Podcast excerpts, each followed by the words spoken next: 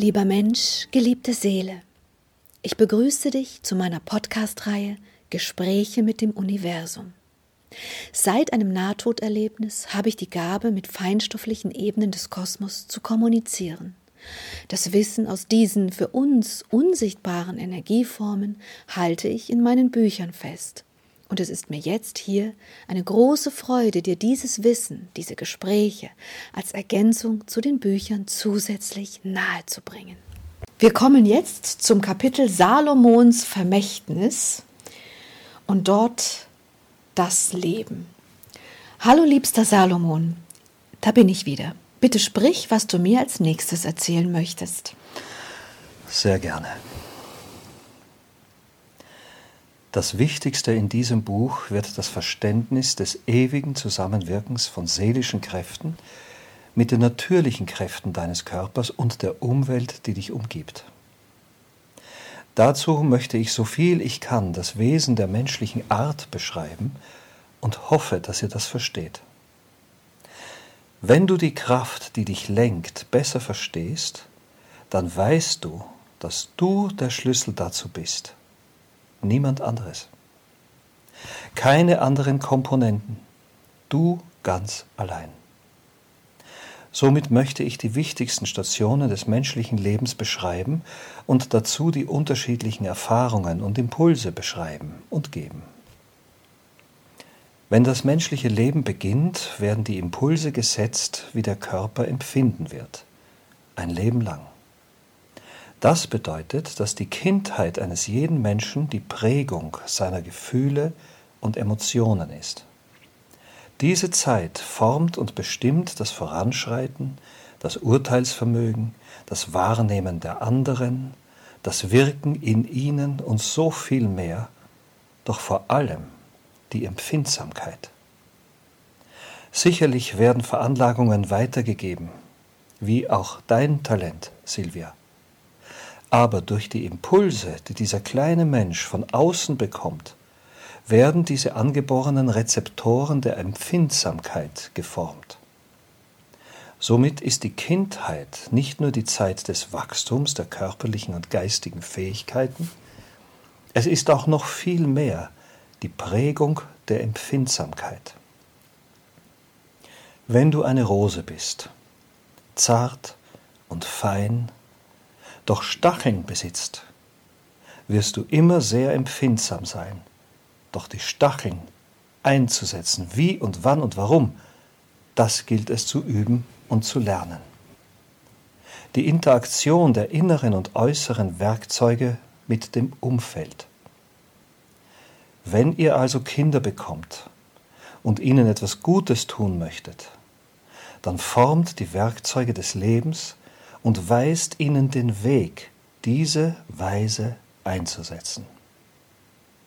Wenn angeborene Talente gefördert werden, schon früh in der Kindheit, dann kann aus ihnen sehr viel Schönes und Gutes für die Menschheit entstehen. Doch die Reflexion, die Erkenntnis, und die Aufmerksamkeit dieser Gaben der Seele zu erkennen, gehen meist verloren im Ablenkungswahn des Überlebens.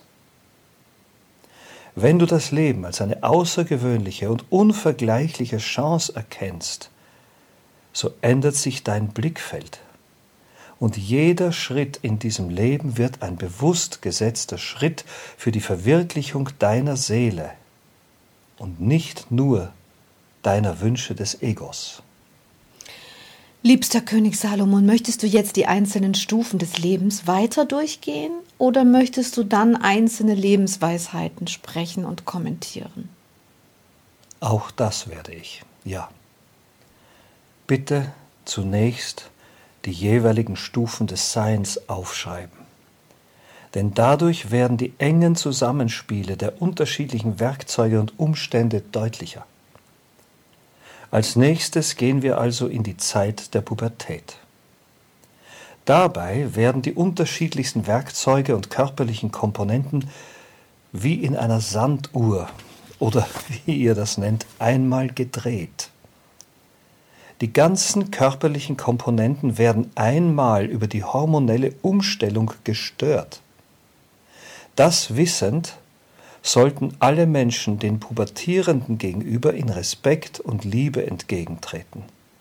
Denn sie sind wie verlorene Kinder, die das Heim einerseits verlassen wollen, aber andererseits die Angst vor der Ungewissheit nicht bändigen können.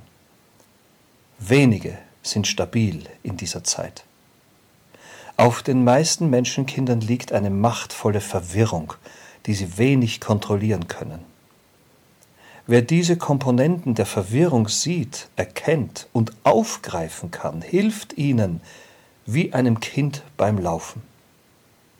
Das Wichtigste für diese Zeit wird das Verständnis der Umwelt bleiben, solange der Mensch keinerlei Stabilität in sich fühlt auf eine andere Art und Weise und sehr intensiv aber wird die Zeit des Erschaffens des eigenen Lebens dann zu einer weiteren Probe anders sein.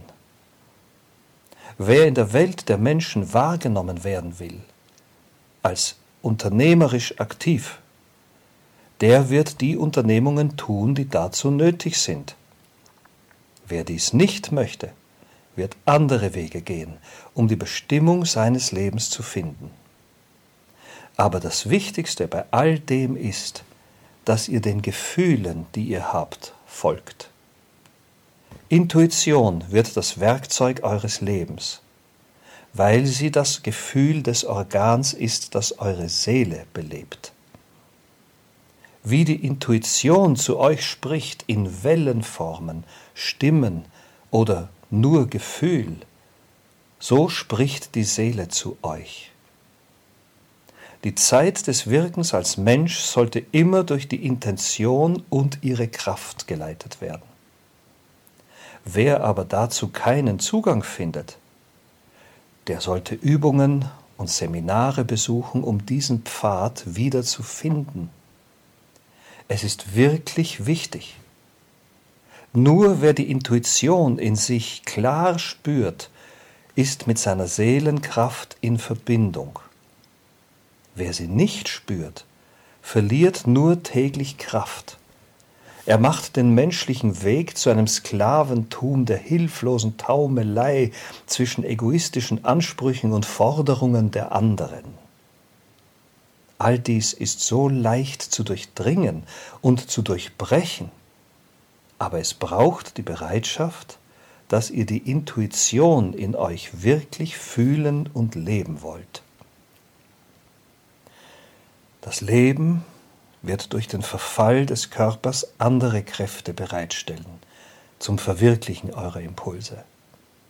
Daher bitte, verinnerlicht, dass die Kraft des jugendlichen und heranwachsenden Wesens in euch weniger werden wird, weniger und immer weniger.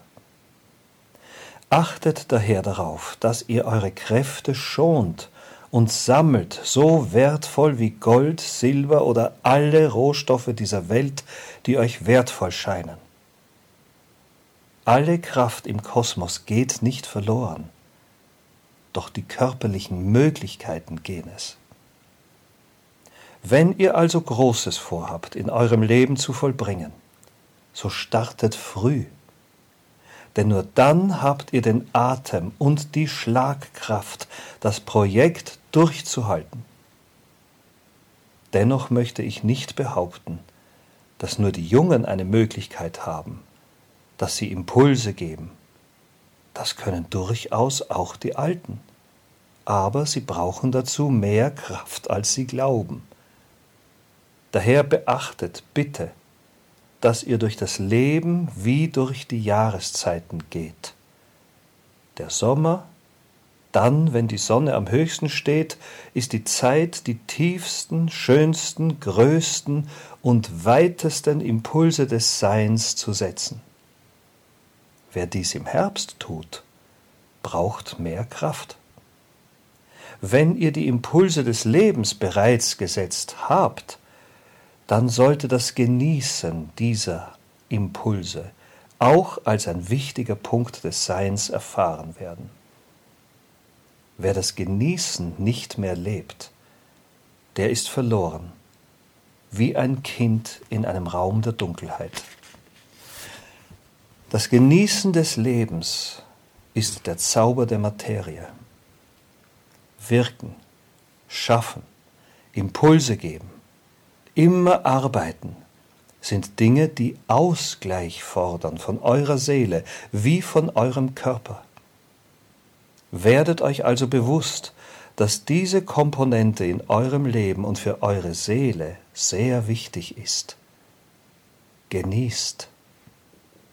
Sucht euch eine Art des Genusses aus, die Zeit nicht mehr existent macht.